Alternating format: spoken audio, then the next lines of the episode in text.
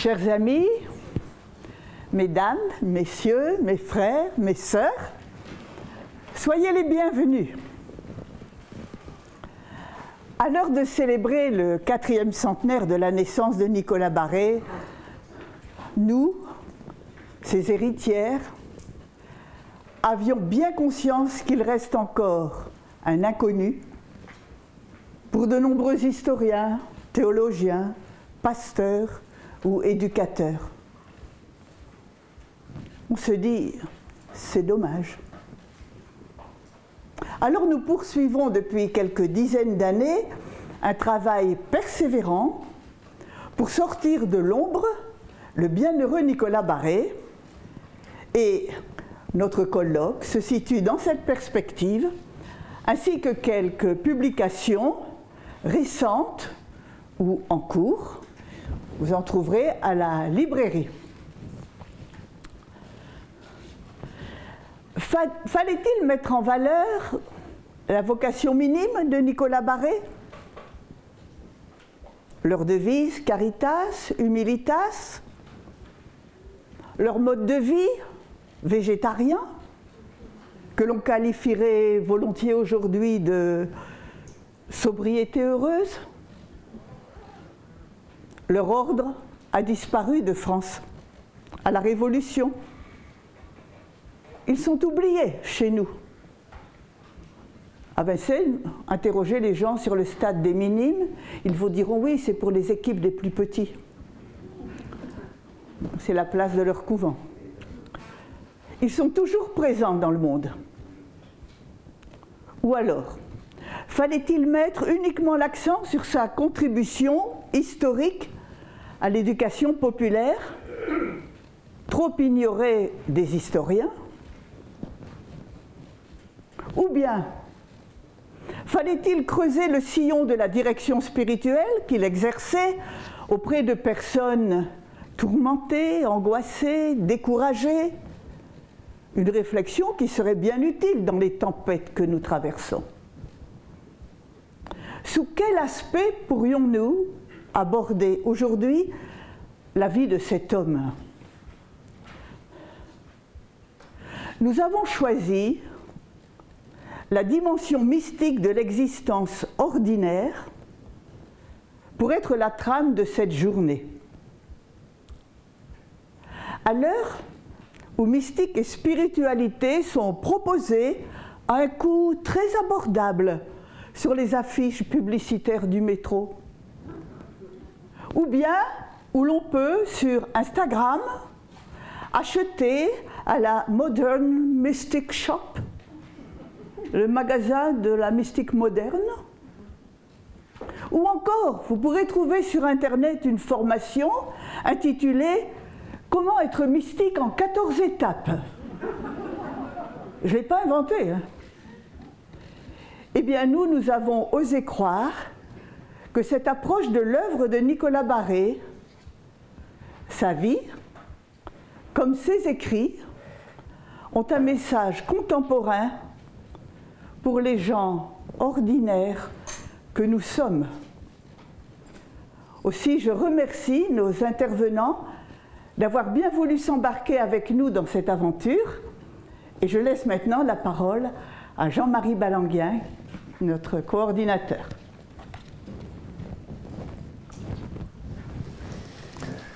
Merci, Sœur Brigitte. Au nom également des frères des écoles chrétiennes, du frère euh, provincial, je, suis heureux aussi de vous accueillir dans cette maison. Chacun sait les liens anciens, profonds entre Nicolas Barré et Jean-Baptiste de la Salle, les liens décisifs, les rencontres décisives, sans doute est-ce que ce sera évoqué pendant ces interventions.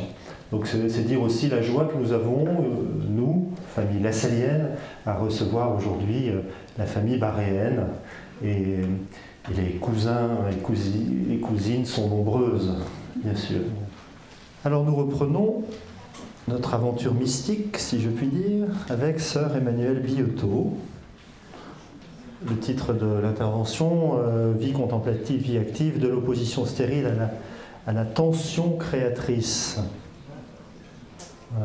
Alors, euh, Sœur Emmanuel, vous êtes ermite, théologienne, euh, prédicatrice de, nombreuses retraites, euh, bien connue des lecteurs de Prions en Église notamment, aussi de la vie, je crois, pour un certain nombre de... Ça fait longtemps. Ça fait longtemps la vie, enfin, la vie est longue. Des billets spirituels, des commentaires de la parole de Dieu, enfin vous êtes euh, connu et apprécié de beaucoup de lecteurs. Et puis auteur d'un récent livre que j'ai présenté tout à l'heure sur Nicolas Barré, Nicolas Barré, Un chemin de liberté, qu'on peut toujours, euh, qu'on pourra toujours acheter ce, soir, bien sûr.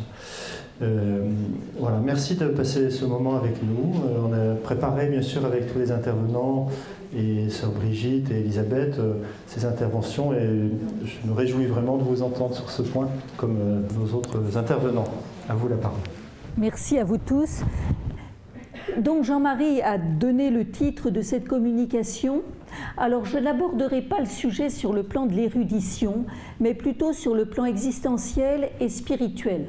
Le but étant de donner à chacun envie de se plonger dans l'œuvre de Nicolas Barré pour y trouver du grain à moudre. Personnellement, quand sœur Brigitte m'a demandé d'écrire ce livre sur Nicolas Barré, j'avais lu son livre, mais peut-être dix ans avant. J'avais pas eu l'occasion d'avoir un contact personnel avec les œuvres. Et quand j'ai ouvert les œuvres, je dois avouer que j'ai trouvé un trésor, si vous voulez, hein, au point de vue spirituel, euh, d'un homme qui finalement s'est laissé traverser par toute la tradition antérieure et pas seulement celle du XVIIe siècle. J'ai retrouvé énormément d'éléments déjà présents chez les pères du désert, chez les pères de l'Église, et c'est quelque chose, moi, qui m'a énormément touché de voir au travers les siècles comment euh, certaines intuitions fondamentales passent, se reformulent autrement, s'enrichissent, etc. Donc, plutôt que de commencer par définir ce qu'est la vie dite active et ce qu'est la vie dite contemplative dans l'histoire de la spiritualité, je vais partir de textes qui nous mettront au cœur de la problématique évoquée dans le titre, à savoir une tension entre les pôles contemplatifs et actifs de toute vie chrétienne. Une tension qui peut devenir mortifère ou créatrice selon ce que chacun en fait selon la façon dont il se positionne face à Dieu et à sa propre humanité. Alors j'ai choisi de me concentrer sur deux textes en fait, la lettre 27 adressée à un missionnaire et quelques maximes particulières pour les maîtresses des écoles charitables qui recourent aux figures traditionnelles de Rachel et de Léa, les épouses du patriarche Jacob, et de Marthe et de Marie. Ces textes, me semble-t-il, permettent de mieux cerner ce que Nicolas Barré entend par contemplation et action et l'équilibre que chacun est appelé à trouver dans sa vie entre ces deux pôles, ainsi que de repérer la place de l'incarnation dans son œuvre. Incarnation de Dieu, mais aussi notre propre incarnation, notre propre humanisation, au pas de laquelle se fait notre divinisation, pour paraphraser Louis-Marie Chauvet dans Du symbolique au symbole. Voilà, ensuite je m'intéresserai à la personne de Nicolas Barré et à la façon dont lui-même semble avoir articulé les pôles contemplatifs et actifs de sa vie. Voilà, alors là, ça sera plus des, suppositions, hein, parce que finalement, on a assez peu de matériaux euh, biographiques. Hein. voilà. Donc euh, ma première, étape, ça va être de regarder avec vous cette lettre à un missionnaire, qui est la lettre numéro 27, que vous trouvez dans les œuvres complètes qui ne sont pas ici, mais que vous trouvez au CERF, etc.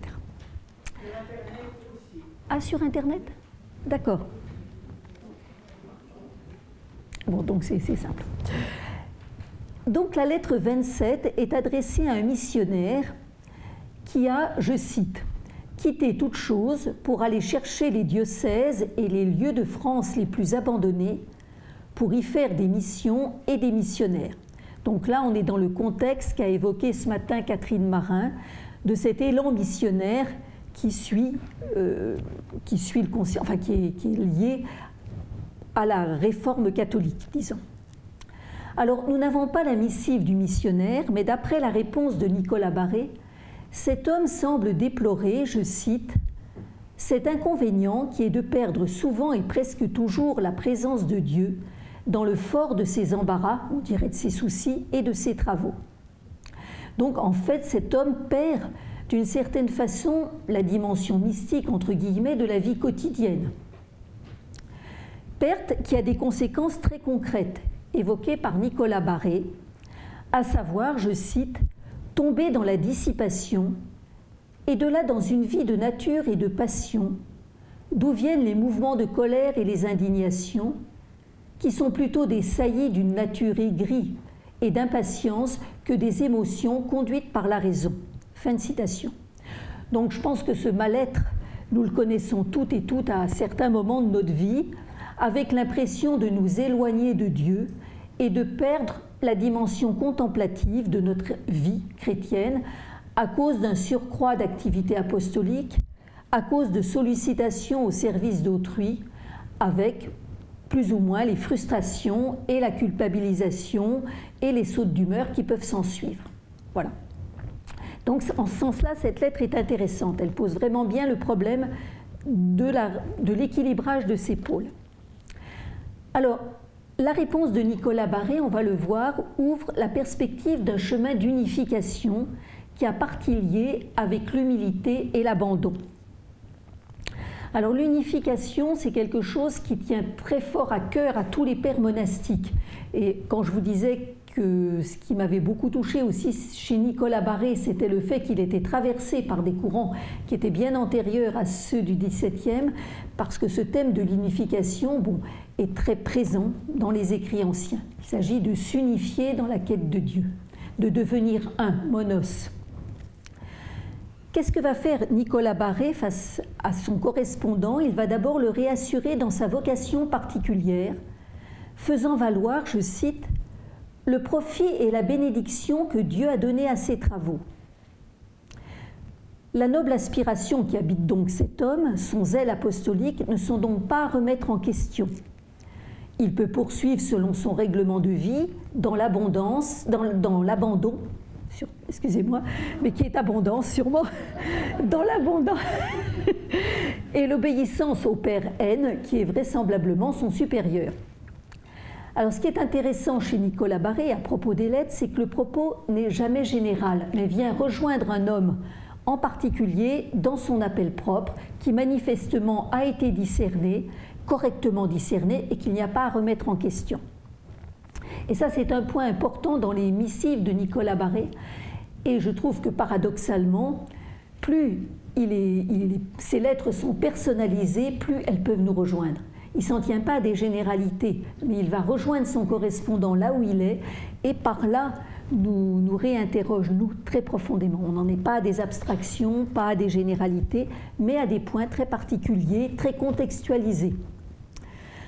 Alors une fois posées ces prémices, Nicolas Barré va donner des conseils qui relèvent d'un réalisme humain et spirituel propre à conduire à une authentique union à Dieu, à une mystique dans la vie quotidienne, dont l'humilité et le dépouillement sont le sceau.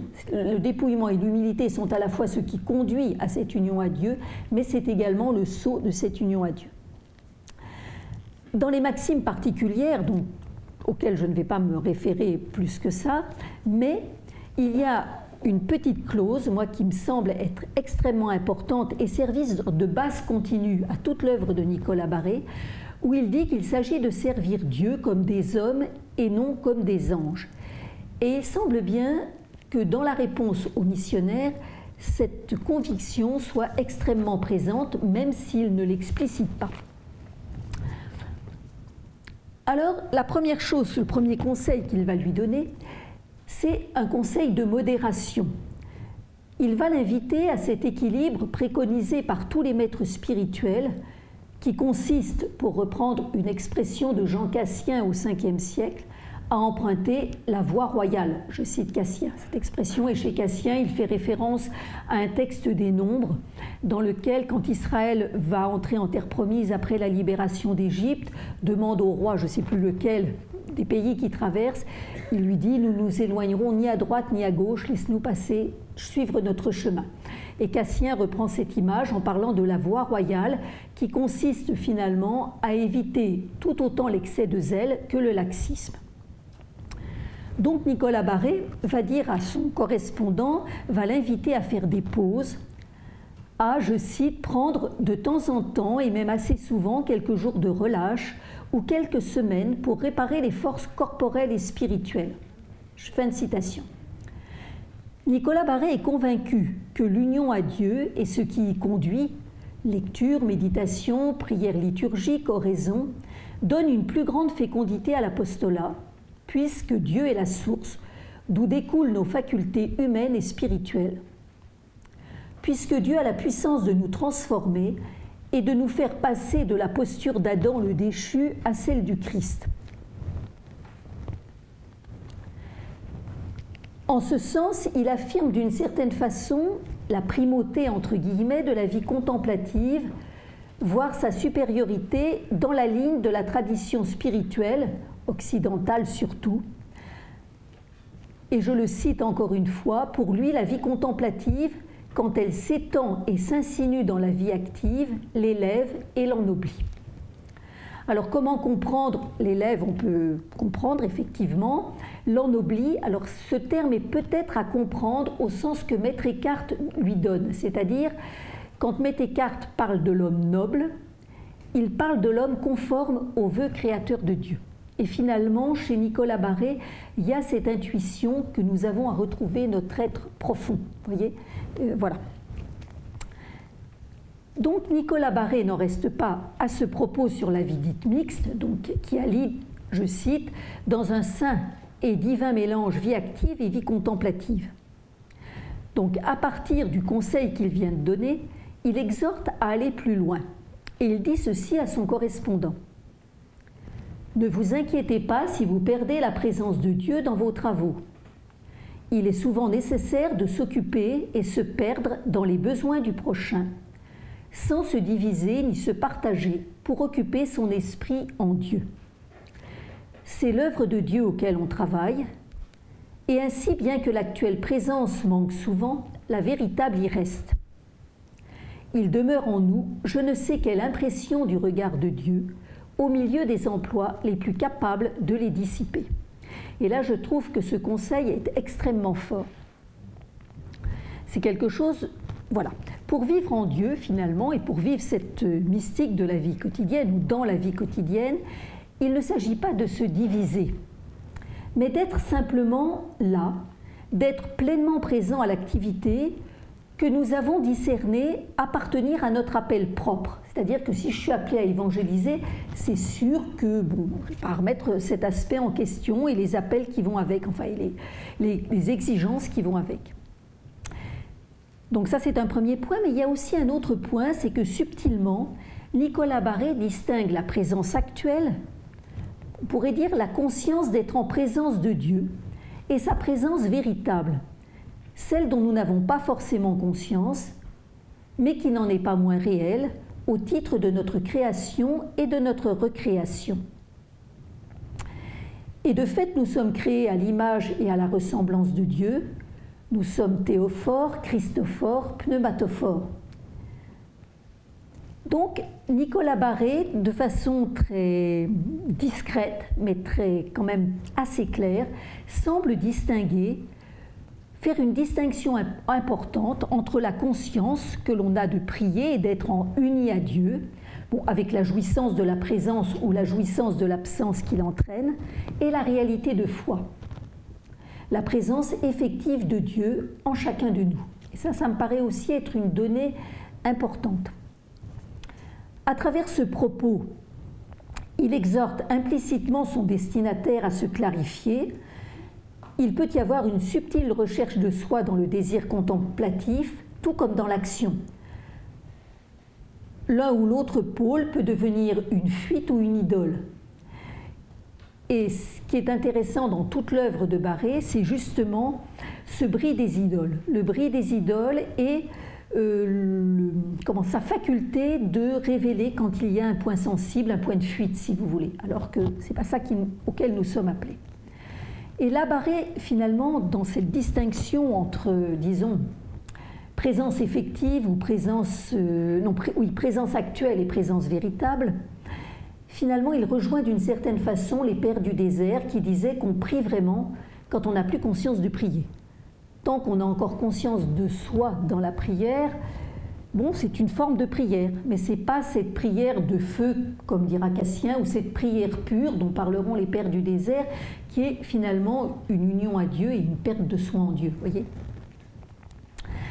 alors cela étant, et c'est important de le noter à mon avis, Nicolas Barré évite toute confusion, et en particulier celle qui consisterait à dire mon travail c'est ma prière, donc peu importe que je me ménage un temps d'oraison, de méditation, etc. Et là, il suffit de relire ses lettres et ses maximes pour s'en convaincre. Effectivement, il invite de façon pressante et réaliste ses destinataires à faire silence, à avoir une règle de prière et à la tenir autant que faire se peut, surtout au cœur des tempêtes de l'existence. Et il apparaît que donc ces temps nous mettent en condition de laisser Dieu œuvrer à travers nous, de le laisser imprimer son image en nous. J'y reviendrai un petit peu plus tard. Mais il ne s'agit pas d'absolutiser ces moments au point de se déshumaniser ou d'adopter une position intérieure fausse comme celle qui est évoquée, c'est-à-dire qui est de se diviser. Parce que quand on se divise, finalement, ça revient à être ni présent à Dieu, ni présent à nos tâches et aux hommes qui, nous sollicitent, aux autres, qui, à autrui qui nous sollicitent. Donc pour Nicolas Barré, il s'agit donc d'habiter son humanité en vérité, d'habiter avec soi-même, parce que nous sommes tout à la fois des temples de Dieu et des néants, c'est-à-dire des créatures dépendantes de Dieu, et c'est cette réalité-là qu'il convient d'habiter. Donc Nicolas Barré incite son correspondant à un chemin d'humanité, au cœur duquel la tension, parce que la tension ne disparaîtra pas entre le pôle contemplatif et actif, mais cette tension, elle peut devenir créatrice et libérer l'espace où Dieu pourra agir à travers lui. Et ce chemin, c'est l'humilité, le fait de consentir à être humus, c'est-à-dire à être une terre travaillée par les événements, par les autres, etc.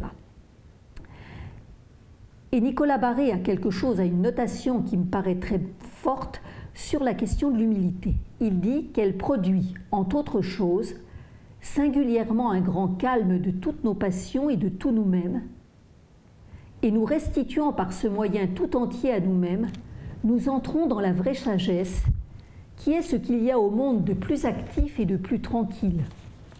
C'est un repos actif, c'est un repos et un mouvement tout ensemble. Cette disposition nous rapproche de Dieu. Donc vous voyez en quoi cette lettre est particulièrement intéressante sur le sujet qui nous occupe. Donc de cette possibilité d'une mystique dans la vie ordinaire qui consiste à finalement faire d'une tension qui est réelle et qui peut être ressentie plus ou moins selon le tempérament qu'on a euh, et l'appel propre qu'on a, ça peut faire un chemin vraiment de euh, comment dire d'une spiritualité très vivante. Ça peut être le lieu d'une spiritualité très vivante et le lieu d'une comment dire oui, d'une démarche créatrice, c'est-à-dire il y a quelque chose de très unifié qui finalement laisse passer beaucoup plus Dieu que, que nous, quelquefois, nos velléités de, passer du temps euh, voilà, à la prière coûte que coûte, en serrant les dents, ou bien en fuyant dans la vie active. Voilà, il y a quelque chose de très beau et très équilibré. Voilà, maintenant je vais passer à, ma deuxième, euh, à mon, mes deuxième, mon deuxième texte, en fait, qui sont tirés des maximes de conduite pour les maîtresses des écoles charitables ou maximes particulières. Et je vais m'intéresser aux figures de Marthe et de Marie, de Léa et de Rachel. Donc vous avez le texte grâce à Jean-Louis qui vous l'a distribué. Donc j'ai retenu la maxime 1, la maxime 2 et la maxime 32. Et on se rend compte que la problématique rejoint un petit peu celle de la lettre 27. Donc la maxime 1 et ces maximes-là ont été évoquées ce matin par le père François Marxer. Bon, mais je vais les aborder de façon un petit peu différente. Donc la maxime 1 évoque la tentation que toute maîtresse des écoles charitables peut connaître un jour ou l'autre, à savoir de regarder du côté des communautés religieuses cloîtrées, ordonnées à la contemplation, et donc de se retirer de leur emploi d'enseignante. Les deux modes de vie, celui des communautés cloîtrées et celui que propose Nicolas Barré, sont comparés. Une comparaison qui s'inscrit dans une longue histoire de mise en parallèle avec ce que ce type d'approche peut avoir de piégé et de piégeant. Les qualificatifs employés pour l'un et l'autre sont intéressants, mais quelque peu déconcertants, car c'est très à l'emporte-pièce ce qui ne correspond pas vraiment à la subtilité de pensée à laquelle Nicolas Barré nous a habitués. Donc la vie des maîtresses des écoles charitables, ce qui correspond aujourd'hui à un institut de vie, euh, disons un institut de vie apostolique, mais avec plus de sécurité qu'en avaient ces femmes au départ, est qualifié comme un État, je cite, plus évangélique, plus dépendant, plus pauvre, plus méprisé du monde.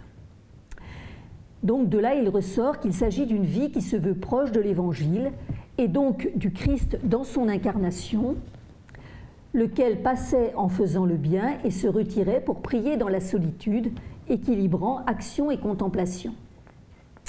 La vie contemplative, quant à elle, est dite plus commode, plus honorable, mais n'est utile qu'à elle-même. En fait, le propos de Nicolas Barré porte la trace du préjugé selon laquelle la vie contemplative est supérieure à tout autre, jouissant par là même d'une reconnaissance plus grande aux yeux de l'Église et du monde. Et en ce sens, elle est plus commode, selon les valeurs du monde, mais pas seulement. La vie contemplative est plus commode dans la mesure où elle est censée préserver de la multiplicité des distractions qu'offre le métier d'éducatrice et elle est faite pour que ses membres soient centrés sur l'unique nécessaire, si on reprend donc Luc. Barré qualifie en outre cette vie d'utile pour elle seule. Alors, être utile à soi seul, c'est une expression par exemple qu'on trouve dans la règle de Saint Benoît, où finalement Benoît demande à chacun de s'intéresser au seul terrain de conversion sur lequel il a pouvoir, c'est-à-dire lui-même. Quoi qu'il en soit, euh, il ressort du propos de Nicolas Barré une impression vraiment pas flatteuse pour l'institution monastique. Alors on peut se poser des questions. Est-ce que c'est dû à sa crainte de voir les maîtresses des écoles charitables partir, à son rôle d'accompagnateur de religieuses cloîtrées qui lui ont fait percevoir un certain nombre de problèmes, ou à un raccourci de pensée Parce que dans l'ensemble de l'œuvre de Nicolas Barré, on voit la place primordiale qu'il attribue à la contemplation. Vous relirez la lettre 4, la lettre 59, etc. Sans oublier l'ensemble des conseils donnés aux maîtresses sur la vie d'oraison, sur la méditation. Donc la maxime 2 qui fait suite à ces considérations introduit les figures bibliques de Rachel et Lia. Enfin moi dans les Bibles modernes c'est Léa. Hein. Quitter la vie d'enseignante c'est devenir Rachel, épouse stérile dans la religion, alors qu'y demeurer, c'est être Léa, une Léa merveilleusement féconde, qui certes souffre les douleurs de l'enfantement, mais a l'avantage de donner à son époux un beau nombre d'enfants. Autant dire au Christ, parce que effectivement les enseignantes, de par la formation qu'elles donnent, euh, façonnent, contribuent à façonner l'homme intérieur. Là encore, la vie contemplative est sérieusement étriée et d'une manière assez simplificatrice et hors de toute considération relative au corps du Christ.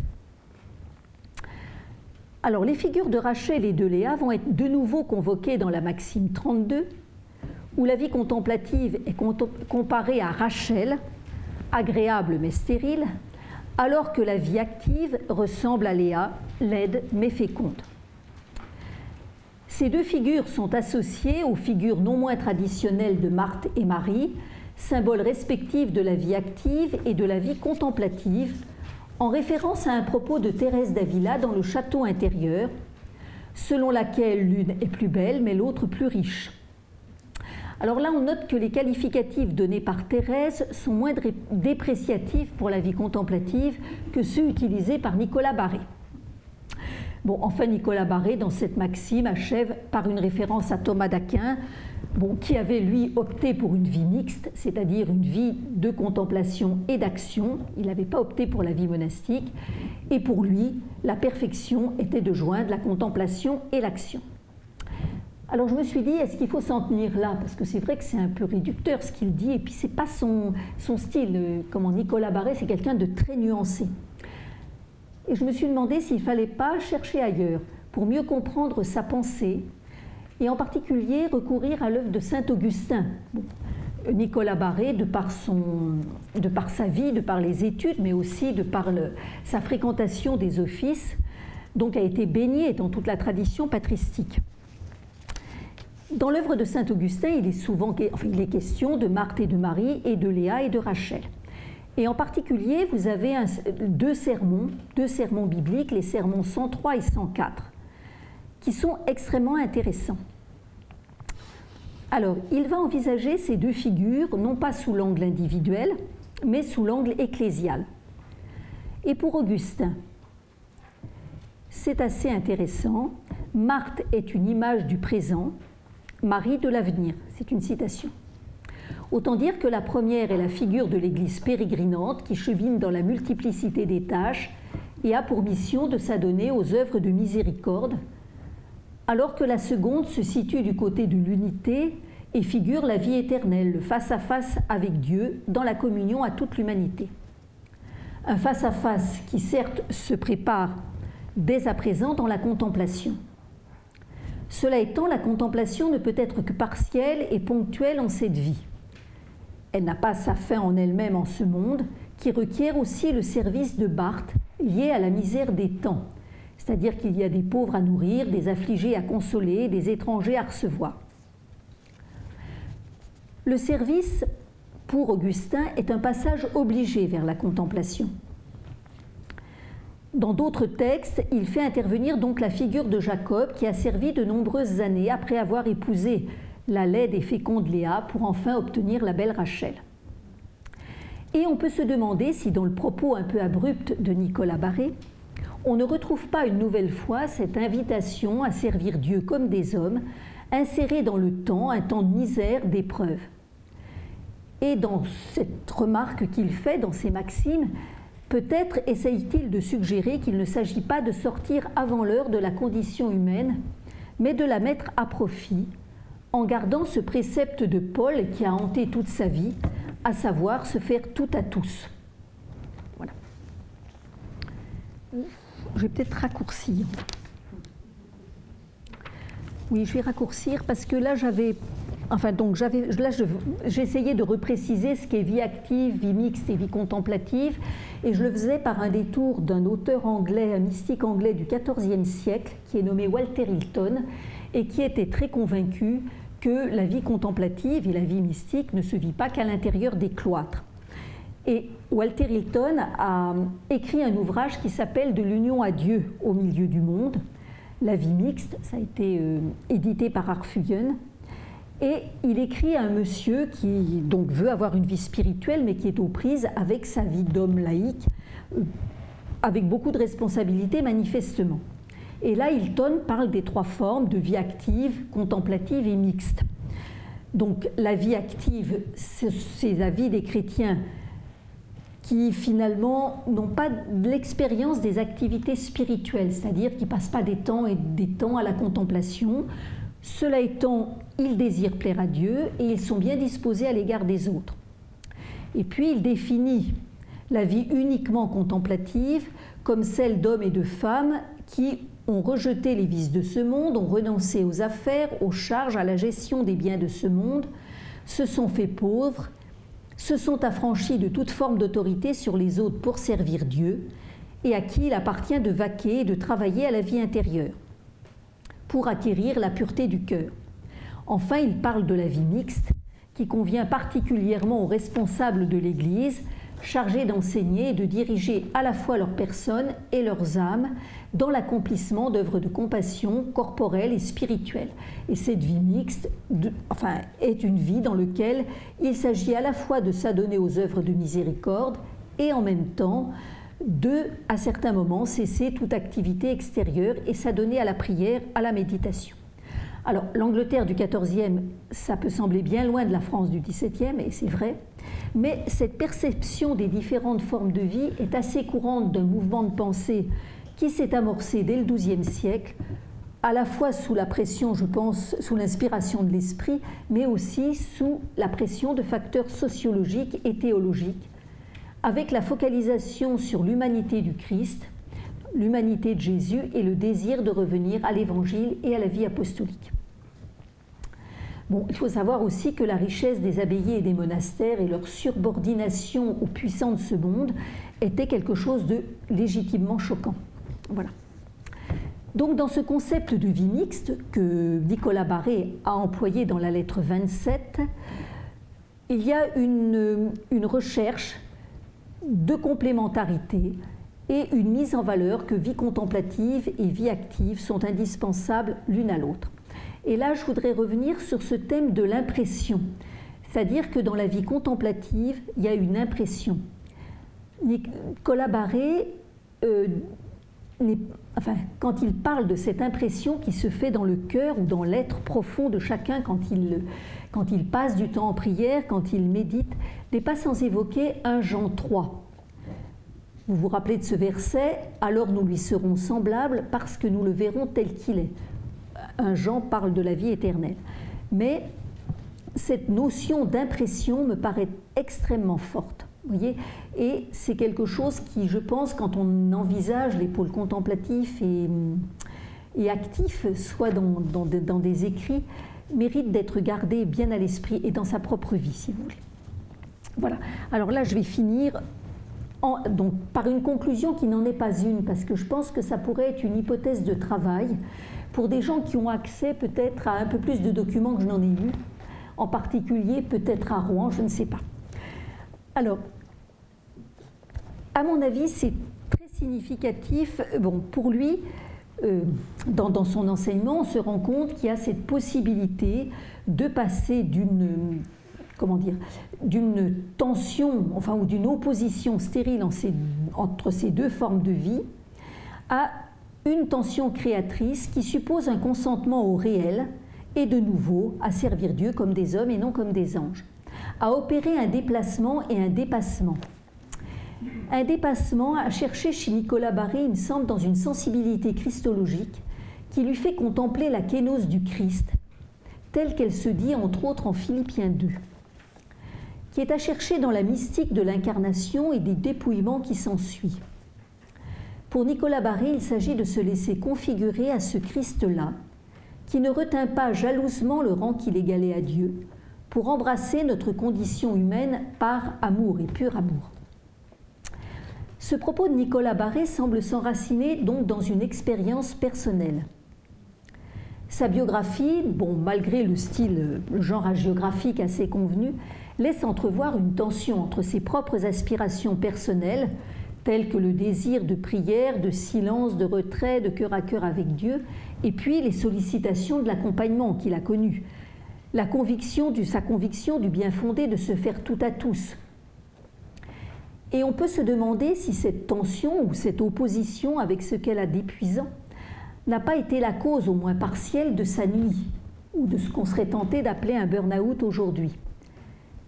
Et moi, mon hypothèse, c'est que finalement, on peut imaginer que le découlement de cette crise dans sa vie est à chercher dans la contemplation du Christ de Philippiens 2, où l'important est d'embrasser le réel de la condition humaine dans l'obéissance au dessein de salut du Père. Voilà.